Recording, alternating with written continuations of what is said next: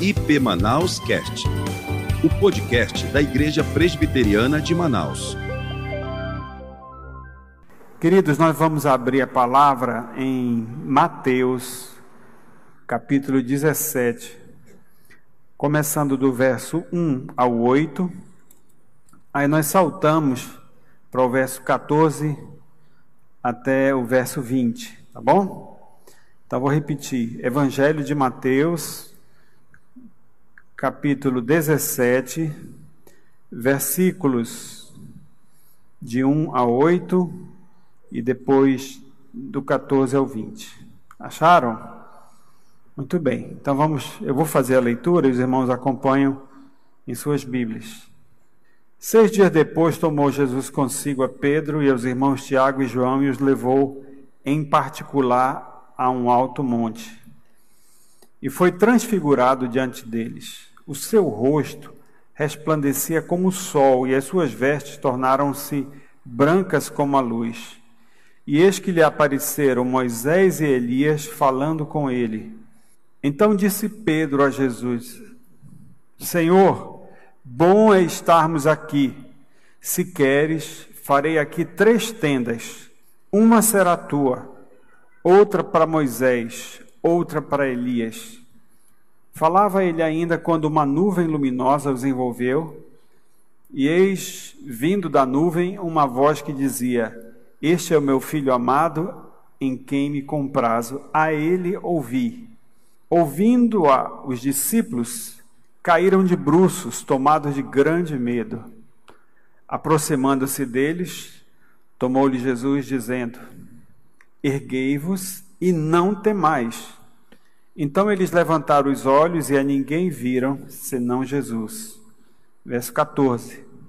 E quando chegaram para junto da multidão, aproximou-se dele um homem que se ajoelhou e disse: Senhor, compadece-te do meu filho, porque é lunático e sofre muito, pois muitas vezes cai no fogo e outras muitas na água.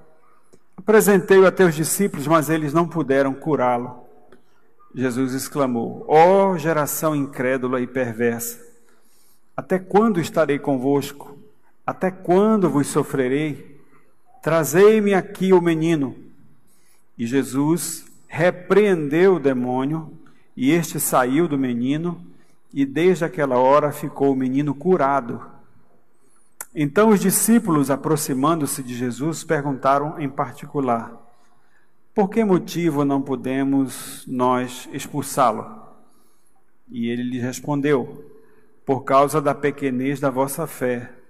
Pois, em verdade vos digo: se tiverdes fé como um grão de mostarda, direis a este monte: Passa daqui para acolá e ele passará. Nada vos será impossível. Até aí, e vamos orar mais uma vez, dessa vez pela palavra e pela misericórdia de Deus sobre a nossa vida. Pai, eis aqui a tua palavra que acabamos de lê-la. Nós pedimos que ela atinja o nosso coração, perfaça a nossa mente, seja com o nosso ser, nos alimente espiritualmente para que a gente saia daqui abençoado, alimentado, desafiado a viver uma vida de espiritualidade saudável, a vivermos uma vida cristã pujante, abençoada, evangelizadora, fazendo a missão de Deus onde o Senhor nos levar. Muito obrigado, Pai, pela tua presença aqui no nosso meio.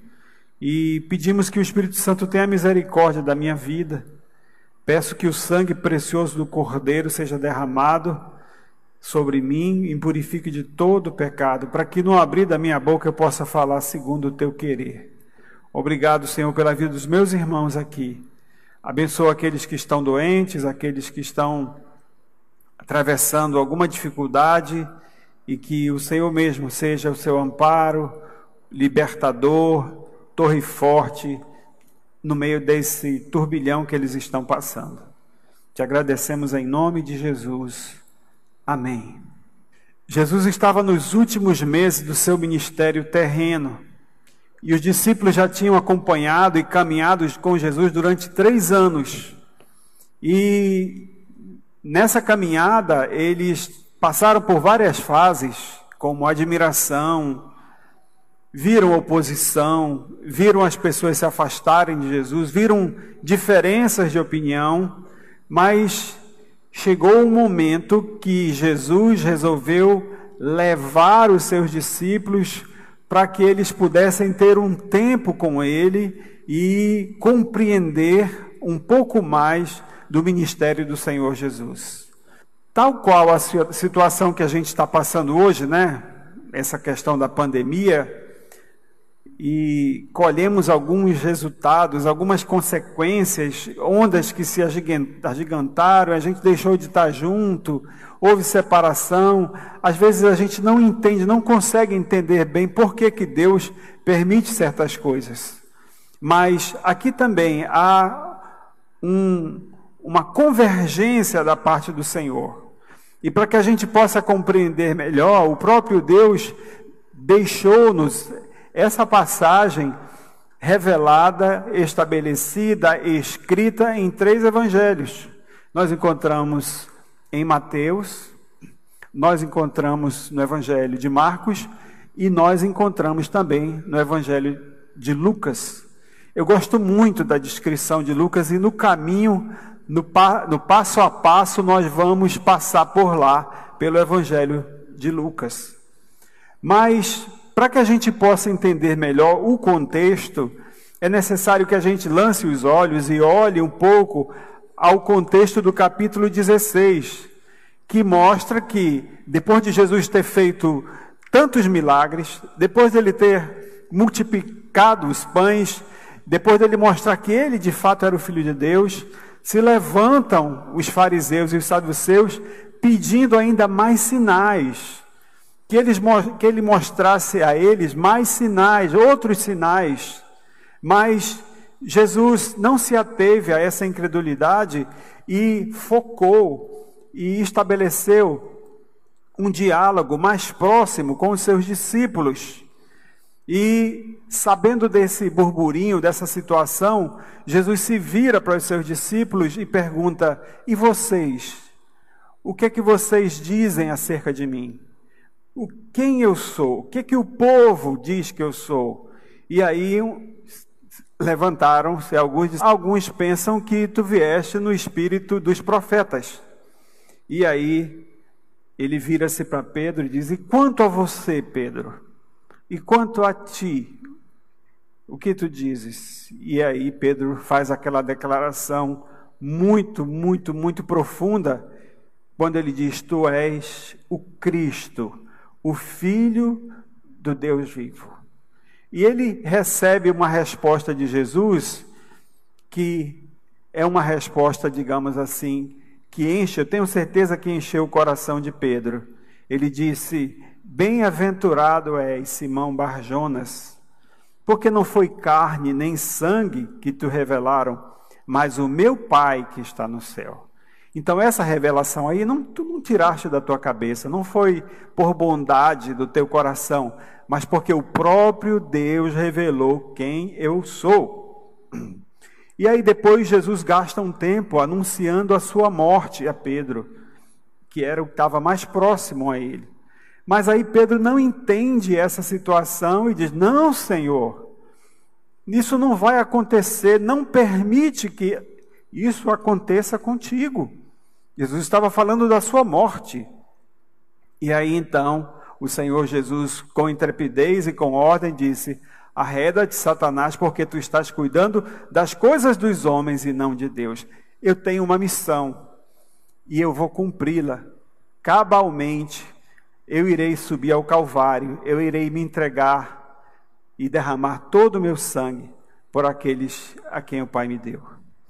Então, Passados sete dias, e aí que está o início do capítulo. Passados seis dias, Jesus toma consigo Pedro, Tiago e João e busca um monte. Alguns dizem que foi no Monte Tabor, outros dizem que foi no Monte Hermon, mas isso não leva ao caso. Ele buscou um monte. E com certeza eles escalaram, subiram o monte. E lá naquele monte ele os chamou para um encontro particular.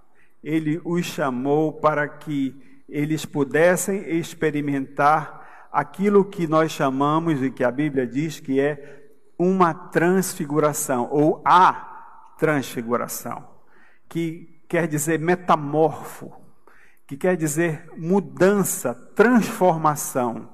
Jesus, que estava em carne, em corpo, veio e apareceu uma luz muito forte que encandeou os discípulos e que encheu o Senhor Jesus da Shekinah de Deus, da glória de Deus. E ali eles puderam presenciar essa maravilha. Diz a Bíblia que o rosto de Jesus resplandecia como a luz do sol e as suas vestes ficaram brancas, muito brancas e brilhosas. Então, nós encontramos ali uma testemunha que estava presente, João, o evangelista, que quando escreve o seu evangelho, no capítulo 1, ele declara, nos ensina e deve estar lembrado daquilo que aconteceu no Monte da Transfiguração. Ele diz: No princípio era o Verbo, e o Verbo estava com Deus, e o Verbo era Deus. Ele estava no princípio com Deus e todas as coisas foram feitas por intermédio dele, e sem ele nada do que foi feito se fez. E agora, em seguida, a palavra que ele nos fala é: a luz, a vida estava nele, e a vida era a luz dos homens. A luz resplandece nas trevas, e as trevas não prevalecerão contra ela. E ele continua e o Verbo se fez carne e habitou entre nós, e vimos a sua glória, e vimos a sua Shekinah, e vimos a glória de Deus desembocado, manifestado na vida do unigênito do Pai. Então, esse é o testemunho de João que estava lá no Monte da Transfiguração. Ele viu a glória de Deus Pai. Sabem, Moisés também um dia desejou ver a glória de Deus. E ele pediu.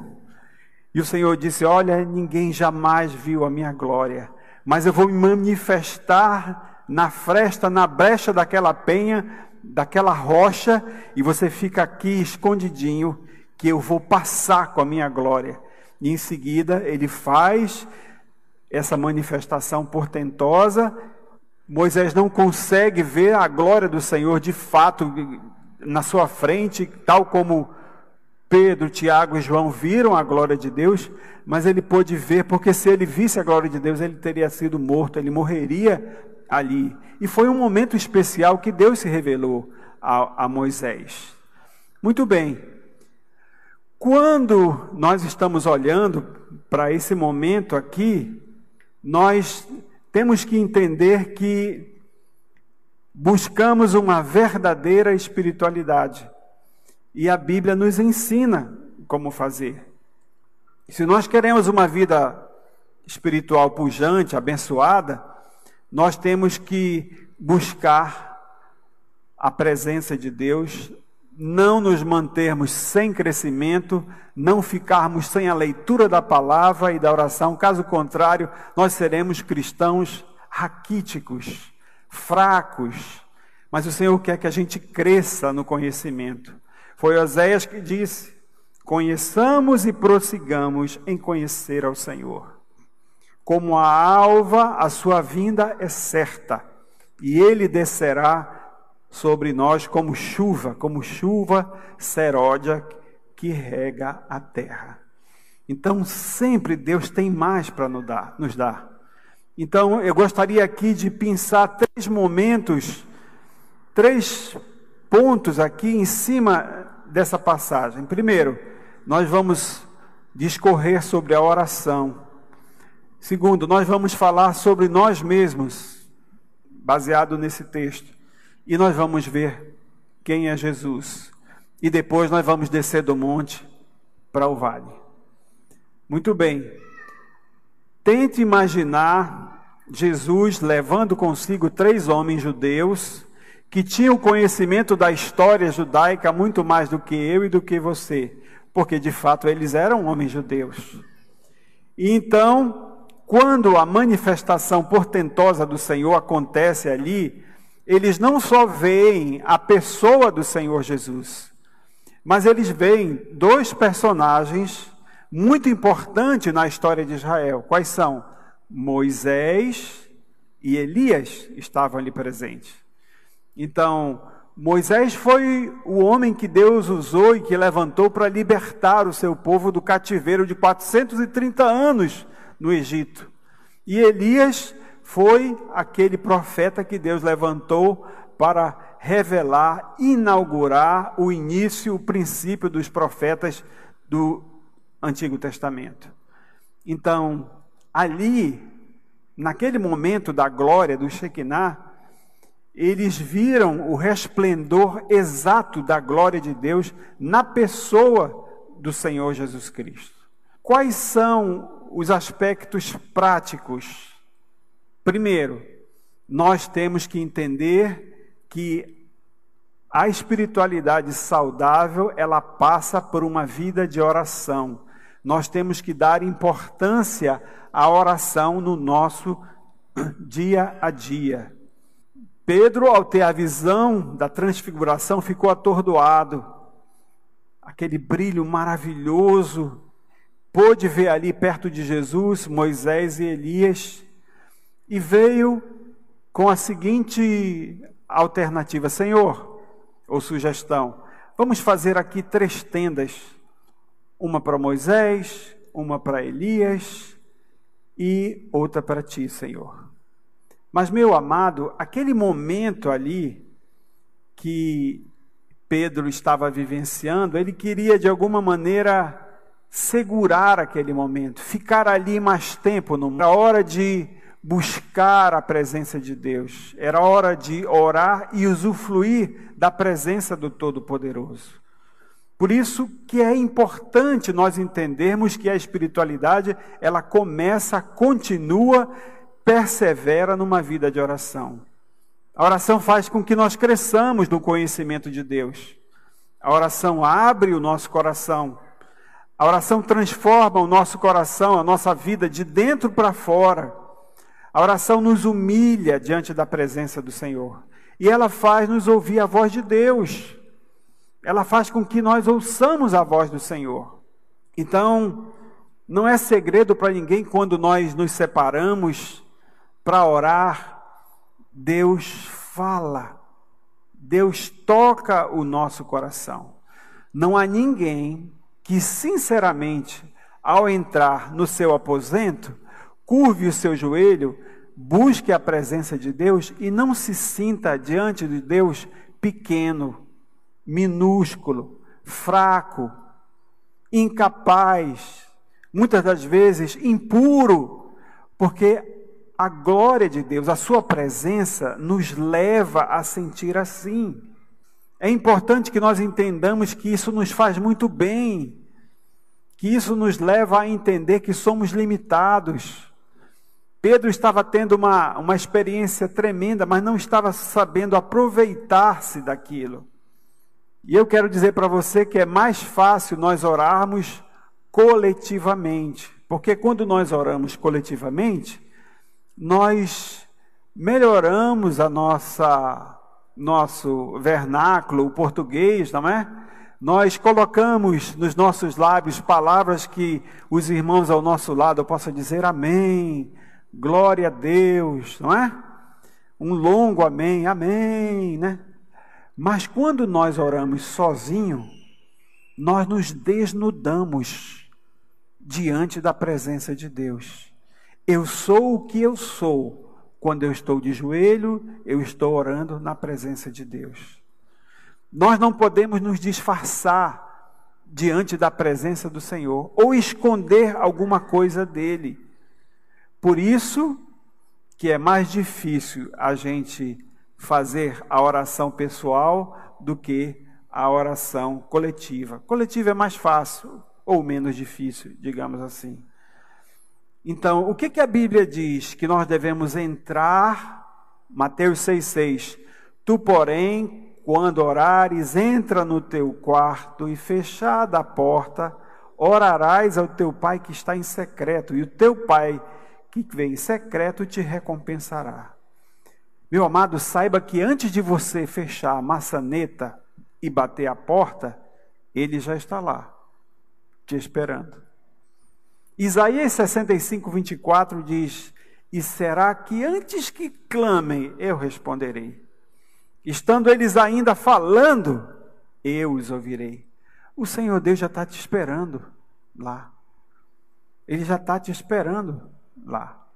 E eu acho maravilhoso, voltando para o texto, mas não o de Mateus, mas de Lucas 9, nós encontramos ali uma dica preciosa do que Jesus pretendia fazer naquela noite com os seus discípulos. Cerca de oito dias depois de proferir essas palavras, tomando consigo a Pedro e João, e seu testemunho de Lucas, subiu ao monte com o propósito de orar. Ele não levou os discípulos para um passeio, ele não levou os discípulos para ver uma experiência portentosa, mas ele queria levá-los a uma experiência profunda de oração. Gente, é maravilhoso nós lermos isso, porque Jesus tem também esse mesmo desejo de nos levar a passar o véu, a ir além do véu. Primeiro que para que acontecesse aquilo, eles tiveram que subir uma montanha. Nem sempre orar é fácil. Às vezes você tem que transpor montanha, transpor, pegar carro, ir de canoa, navegar, andar mas chegando lá, o Senhor Deus está ali nos esperando. Eu quero dizer também que a glória, ela só se manifesta, ela só vem com oração. Meu irmão, tudo na nossa vida inicia, começa, passa, se estabelece pela oração. Não é por outra coisa, não é por planejamento. Tudo começa, tudo começa por oração. Então, voltando para Lucas 9, verso 29. E aconteceu que enquanto eles oravam, enquanto ele orava, a aparência do seu rosto se transfigurou e as suas vestes resplandeceram. Olha, isso é um ato contínuo. Enquanto oravam, a transfiguração aconteceu. A oração abre caminhos, a oração mostra possibilidades, a oração faz com que Deus haja poderosamente. Confie, meu irmão, confie na oração. E eu diria mais: confie na sua oração. Às vezes, a pessoa confia mais na oração dos outros do que na sua própria, não é? Ah, eu vou para casa da irmã do sapatinho de fogo, porque ela lá, ela ora, meu irmão, o fogo cai. Não, meu irmão, eu não posso ir para o grupo familiar, porque eu fui convidado para ir para o monte com aquele irmão que cospe fogo, não é? E ele vai orar ali e a situação vai resolver-se. Eles pensam, ou essa pessoa pensa, que a sua fé é menor do que a fé daquela, daquela pessoa ali. Ou que a sua oração é uma oração pequena, mas é um equívoco. É um equívoco você pensar assim. Se você for ler as histórias dos reis de Israel, as suas grandes vitórias vieram quando o rei, o povo, se convertia, se curvava diante do Senhor e ele fazia com que o inimigo se enfraquecesse ou que o exército inimigo fosse desbaratado. Não importava se eles tivessem mais soldados, se belicamente eles tinham mais carro, carruagem, flecha, lança, não importa. Eles criam no poder da oração. Eu quero compartilhar com vocês uma outra experiência da palavra de Deus. Atos capítulo 3, verso 23 a 31. Nós temos aqui os apóstolos presos e em seguida sendo solto pelas autoridades judaicas, e, uma, e, e tão logo eles foram soltos e receberam pressão para não falar mais de Jesus, eles correram para se encontrar com os irmãos e compartilhar da bênção, da maravilha que foi eles se manterem firmes e fiéis. E ali eles começaram a orar: Senhor, olha para as nossas ameaças, vede que eles estão fazendo, e começaram a orar. E sabe o que aconteceu? Diz lá em Atos, capítulo 4, vão reunidos e todos ficaram cheios do Espírito Santo e com intrepidez anunciaram a palavra de Deus. A igreja orou, o Espírito Santo fez tremer os alicerces, o Espírito Santo se derramou, o Espírito Santo encheu a vida daqueles irmãos e eles disseram: Não, nós não vamos parar, nós vamos continuar. E sabe o que acontece? O Espírito Santo se derramou mesmo, através de sinais, de prodígios, através do santo servo Jesus. Tudo começa com a oração. Tudo começa. E uma multidão de pessoas creram. Logo abaixo do versículo do, do capítulo 4, você vai encontrar que uma multidão creram. Atos 5, de 12 a 16, é o desfecho do que eu estou falando aqui. Muitos sinais e prodígios eram feitos entre o povo, pelas mãos dos apóstolos. E costumavam todos reunir-se de comum acordo no pórtico de Salomão. Mas dos restantes ninguém ousava juntar-se eles Porém, o povo lhes tributava grande admiração. Olha que bênção! E crescia mais e mais a multidão de crentes, tanto homens como mulheres agregados ao Senhor, a ponto de levarem enfermos até pelas ruas e colocarem sob leito e maca, para que, ao passar o apóstolo Pedro, ao menos a sua sombra se projetasse e ali algumas pessoas fossem curadas. Meus irmãos, como se não bastasse, a oração também foi algo real e prático na vida do apóstolo Paulo. Nós encontramos em Atos capítulo 26 e 27 o apóstolo Paulo dentro de um navio. E esse navio estava indo para Roma. E o mar não estava bem, o mar Adriático estava encapelado, estava muito vento, jogando a embarcação de um lado para o outro. Eles fizeram parada técnica, seguiram viagem, mas aí foi de mal a pior. Então, navegar no mar é diferente do navegar no nosso Rio Negro, Solimões, não é, Eustáquio? Que a gente pode encostar o barco lá numa, numa castanheira, amarrar, esperar o o temporal passar, mas no mar não tem como. E aí então as águas começaram a adentrar o barco, as pessoas começaram a ficar preocupadas, os soldados já começaram a pensar nas esposas, nas famílias que ficaram em casa e resolveram, alguns pensaram, vamos matar todo mundo, mas aí o apóstolo Paulo resolveu orar, buscar a presença de Deus. E aí Deus revelou para ele o seguinte: olha, o navio vai afundar, a carga vai se perder, nós vamos todos ser salvos, não vai se perder ninguém. Deus me revelou isso em oração e não deu outra. Veio um vagalhão do mar e pegou o barco pela proa, jogou, afundou, perderam comida, perderam carga, mas todos eles atracado em barril, segurado, segurando no mastro do navio, chegaram na praia sem nenhuma perda de vida.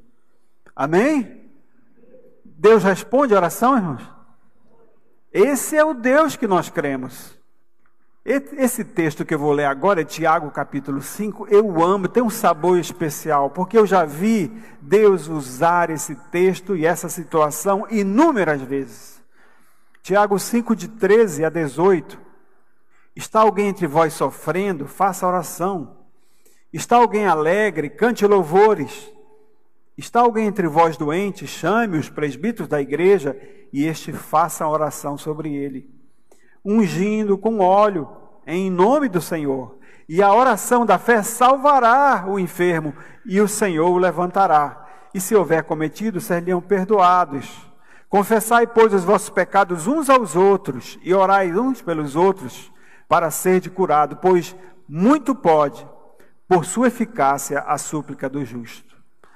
Como eu falei, eu amo esse texto, mas não para por aí, a gente continua ainda se alimentando da palavra. Verso 17 e 18, aí eu me identifico. Elias era homem semelhante a nós, sujeito aos mesmos sentimentos, e orou com instância para que não chovesse sobre a terra, e por três anos e seis meses não choveu. E orou de novo, e o céu deu a chuva, e a terra fez germinar os seus frutos. Louvado seja Deus. Amém? Elias era diferente de você? Será que ele tinha superpoderes? Ele tinha asinha na, no calcanhar? Corria mais do que qualquer outro?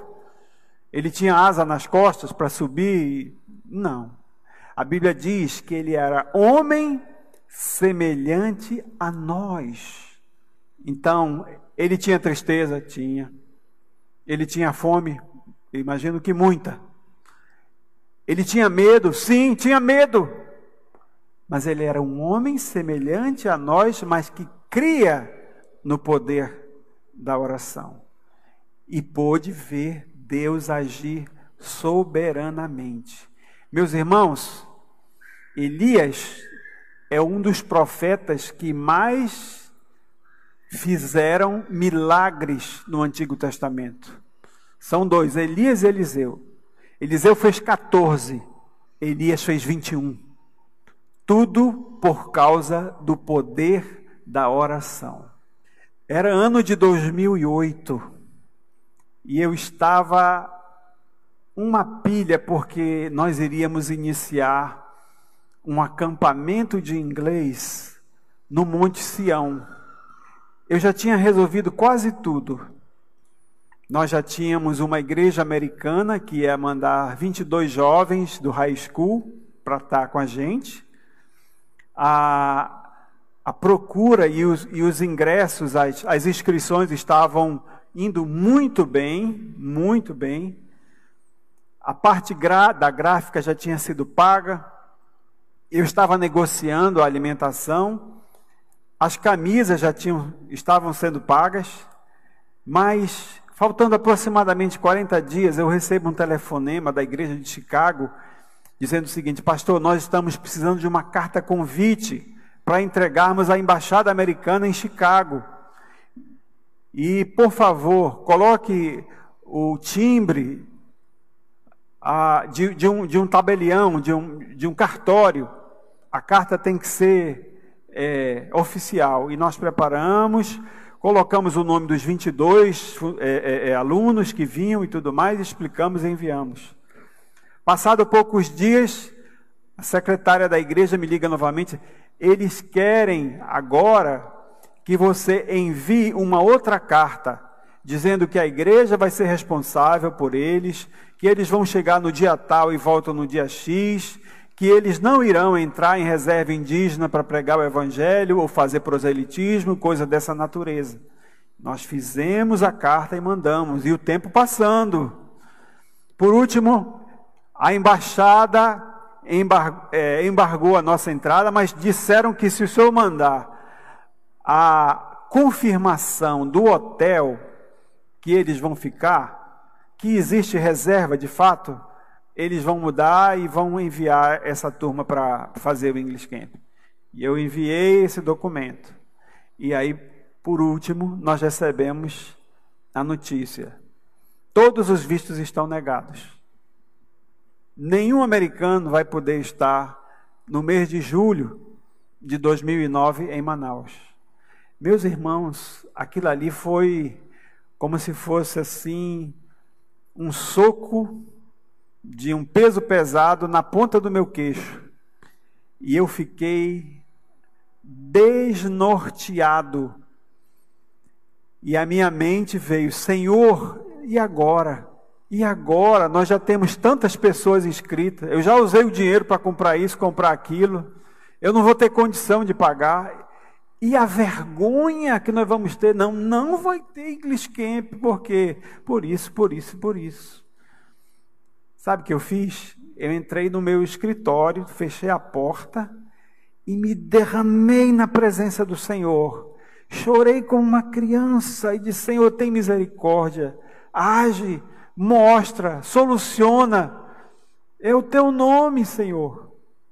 E aí então eu me levantei dali com algumas ideias. Então a primeira delas foi enviar carta, perdão, e-mail para todos os nossos parceiros. E enviei carta para todos os parceiros e explicando a situação. E depois fui para o aeroporto de Manaus esperar equipes de, de, de igrejas cristãs para convidar. O certo, meu irmão, é que pouco a pouco, pouco a pouco as portas foram se abrindo. E eu consegui dois voluntários do Texas, três do Colorado, dois do Alabama e três americanos que moravam aqui em Manaus e residiam na base da Jocum. E assim foi realizado o primeiro English Camp. 11 anos já se passaram e hoje nós temos o English Camp aqui em Manaus, já tivemos em Fortaleza, já tivemos em Rio Branco, Acre, já tivemos no Porto, Portugal. Estamos planejando, quando a pandemia passar, irmos para a Europa e avançar no, no continente ibérico, a Espanha.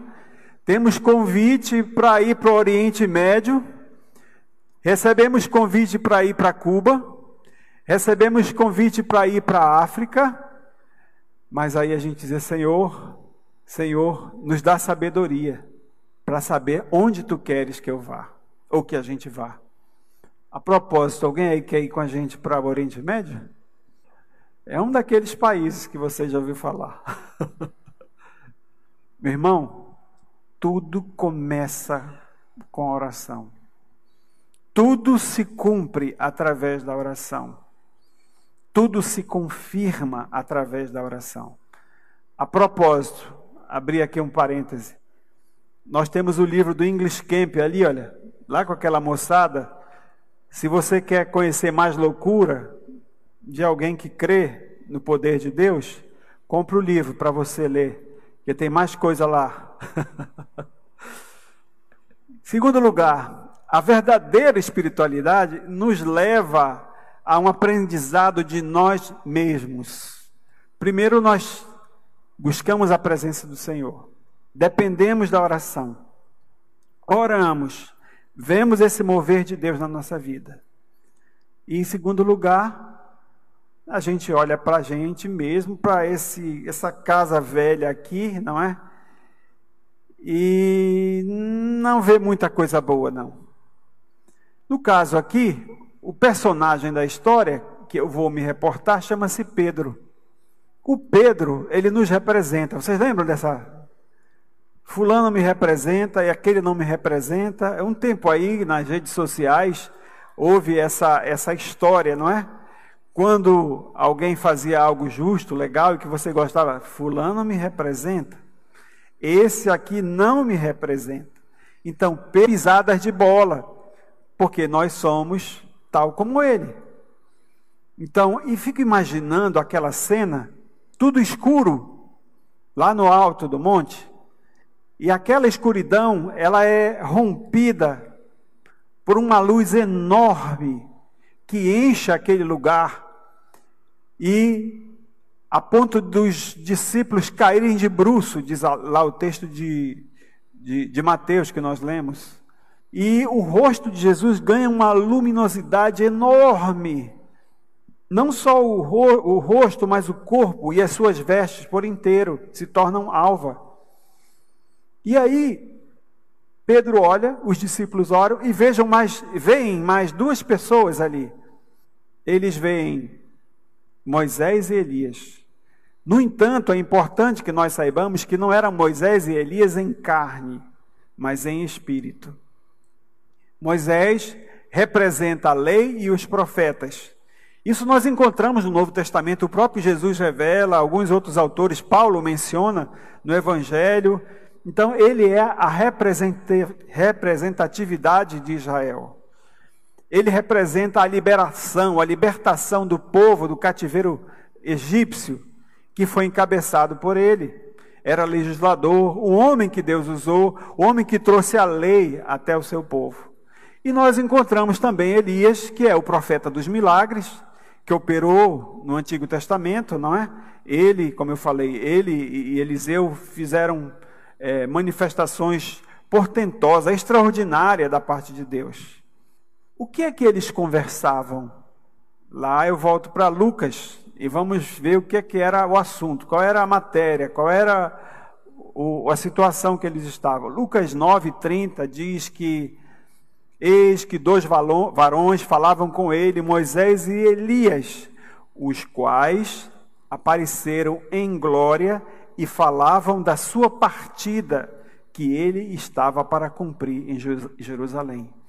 O assunto era a morte de Jesus, a morte do Messias, o cumprimento da palavra de Deus, aquela palavra que se estabeleceu no céu, lá distante, mas que ali estava prestes a se cumprir. Pedro, Tiago e João estavam assistindo de arquibancada tudo aquilo e estavam sem compreender. Mas Pedro, que nos representa, atrevido, impetuoso, muitas das vezes passando na frente dos outros, olha e manifesta como se líder, se fosse líder daquele grupo e disse: Senhor, vamos fazer três tendas? Nós podemos ficar aqui mais tempo. Pedro perdeu o time, não entendeu o momento e ele queria ali acampar e ficar lá no monte. Talvez homenagear Moisés e Elias, mas ali não era o momento para se acomodar. Aquele era o momento para eles adorarem a Deus pela sua Shekinah, a sua glória portentosa que estava ali, manifesta na pessoa de Jesus Cristo. E ele disse: É bom nós estarmos aqui. Sim, é bom. Todo momento de oração é muito bom, ou estar na presença de Deus é muito bom. E aí, Pedro, por sua vez, achava que estava fazendo alguma coisa que pudesse eternizar Moisés, eternizar Elias, e talvez ficar ali naquele monte por muito, muito tempo. Louvor, oração, conversa com os profetas, quem sabe mais tarde uma live com Jesus, não é? Dormir tarde conversando, sem se importar que lá no vale, lá embaixo, tem pessoas que precisavam ouvir da palavra de Deus.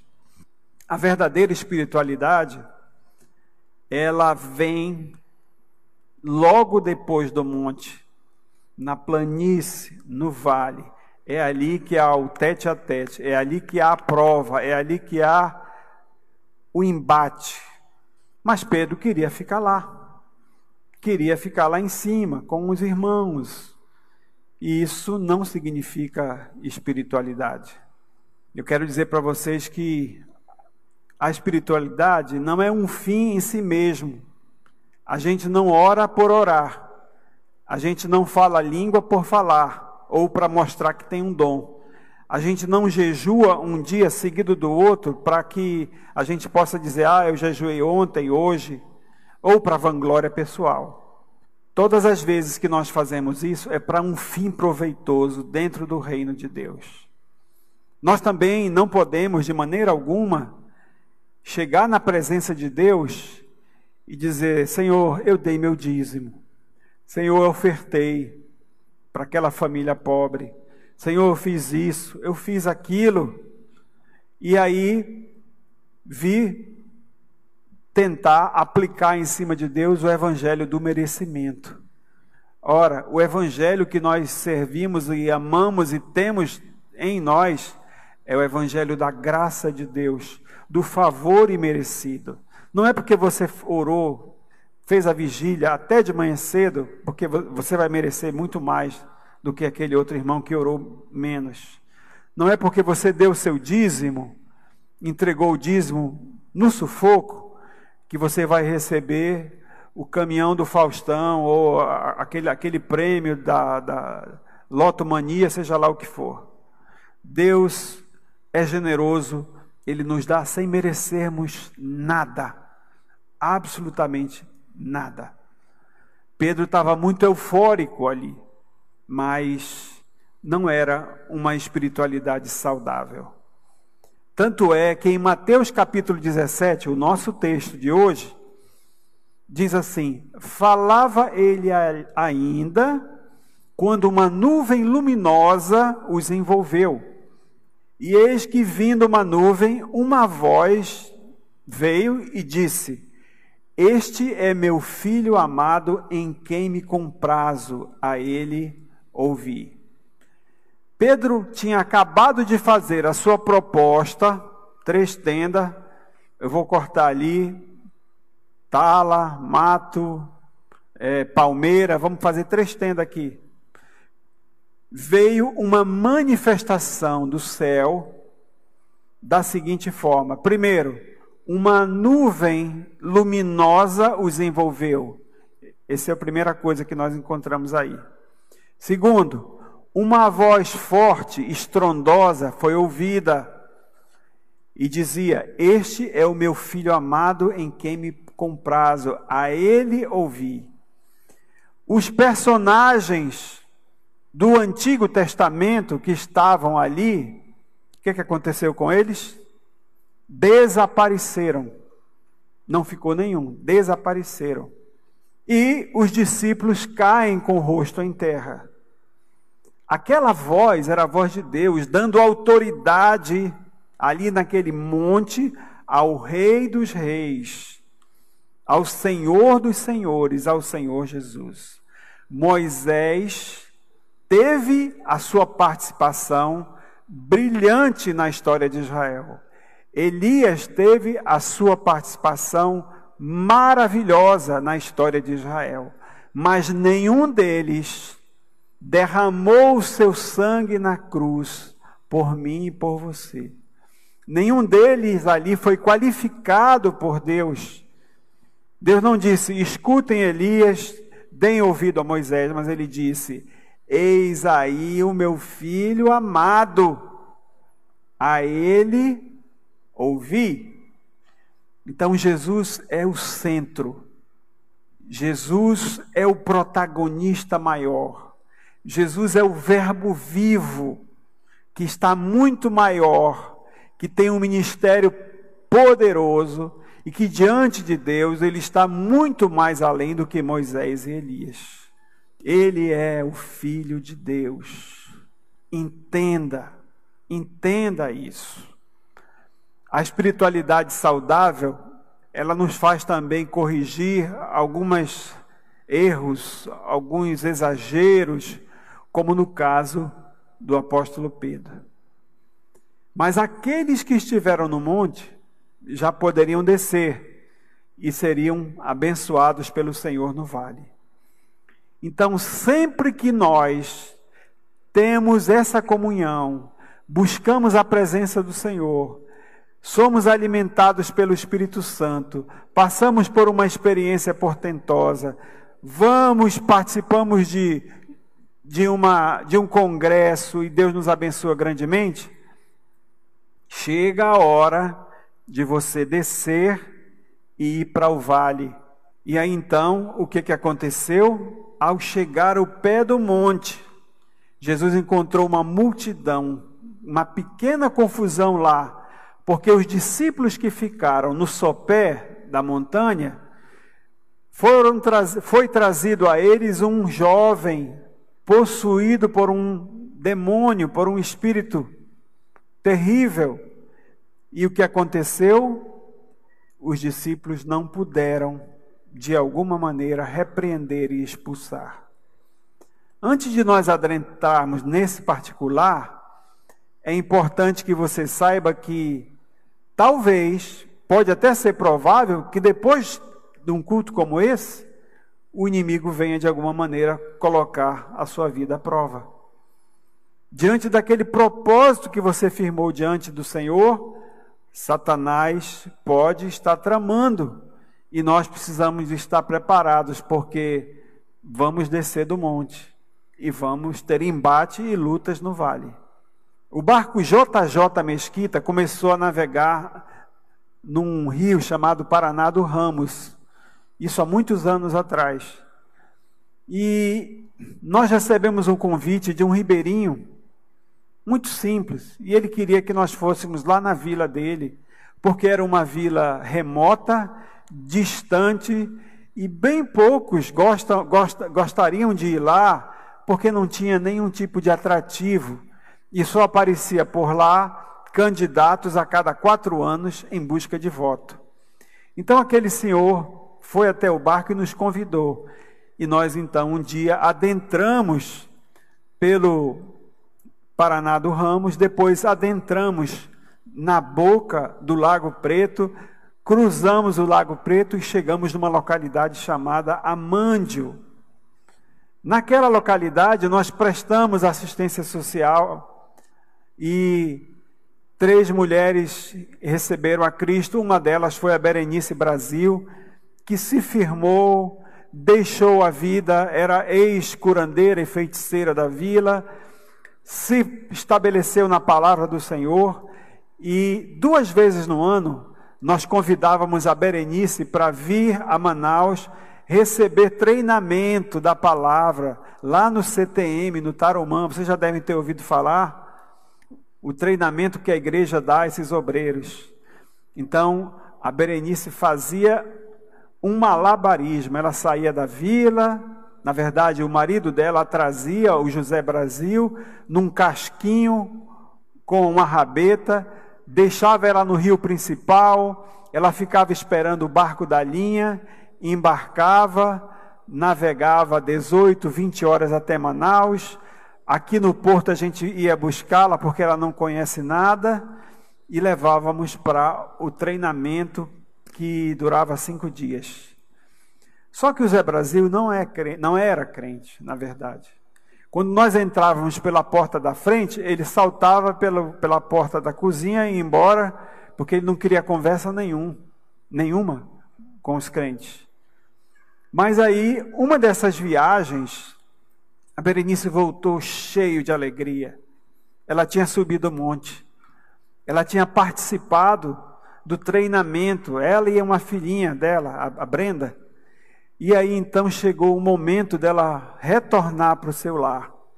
Então ela fez todo aquele percurso ao inverso, ao revés, e ao chegar no Paraná do Ramos, ela encontrou o Zé Brasil muito chateado. Mas estava com a pá virada, né, como diz o pessoal de Goiânia. Porque o barco tinha atrasado. O barco atrasou, ele estava lá aproximadamente uma hora e meia, duas horas aguardando. Então a Berenice entrou no barco, ele com a cara muito fechada e já começou a falar uma série de impropérios e de inverdades com relação a Berenice. Como? É, tu devia estar lá se agarrando com os pastores, né? Com certeza. Olha só o tempo que tu passou lá e tal. Então, da boca do Lago Preto até a beira, tendo na Berenice, não é? A Berenice tinha descido do monte e estava passando pelo vale. E aí, chegando lá, ela pegou o material, subiu para sua casinha.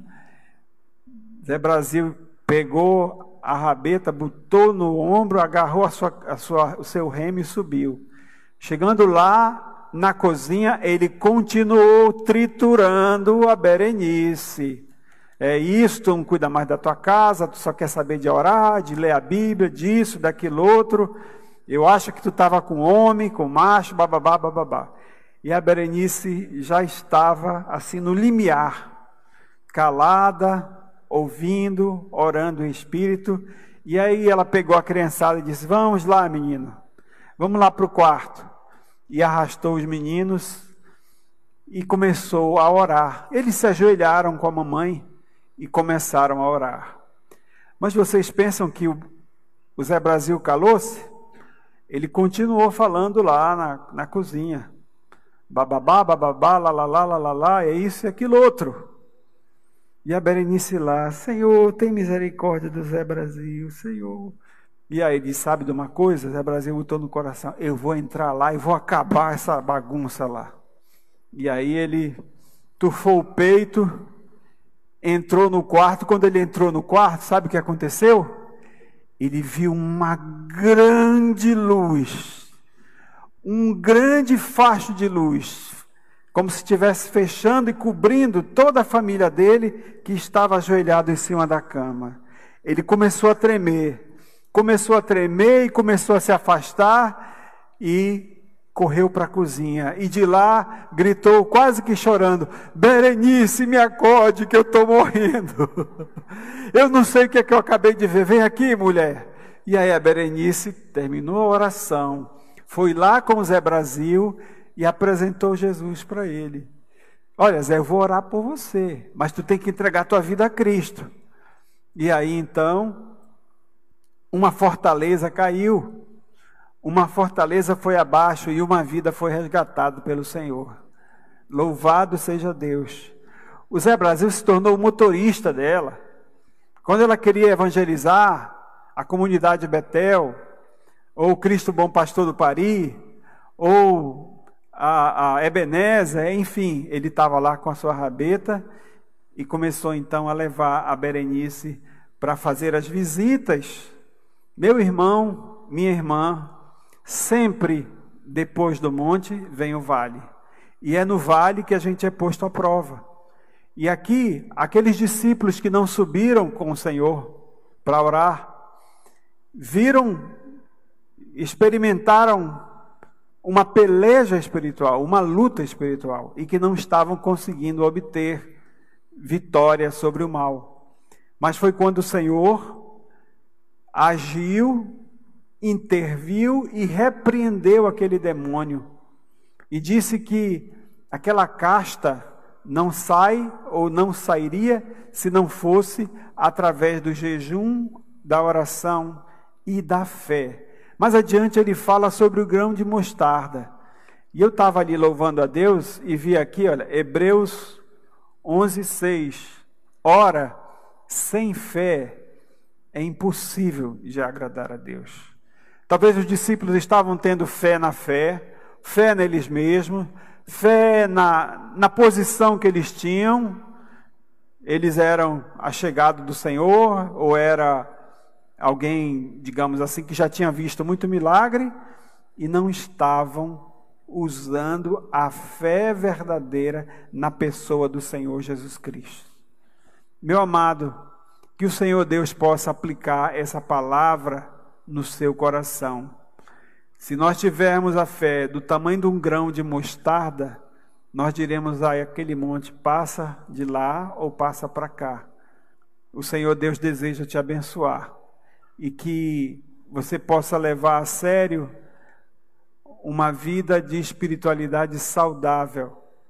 Nem tanto mar, nem tanto terra, mas uma vida de equilíbrio na presença de Deus, lendo a palavra, não deixando de orar, mantendo o seu coração humilde, tratável, ensinável pelo Espírito Santo de Deus. Que o Senhor Deus nos abençoe. Eu vou convidar o pastor Arieusto para orar e impetrar a bênção apostólica. Louvado seja o teu nome, Senhor. Nós agradecemos por essa noite, pela tua palavra e por tudo aquilo que recebemos de tua parte. E que o grande amor de Deus, a graça de nosso Senhor e Salvador Jesus Cristo, a comunhão e a consolação com o Espírito Santo do Senhor permaneça sobre a tua casa, sobre a tua vida, sobre tua família sobre a amada Igreja de Deus, não apenas hoje, mas para todo o sempre.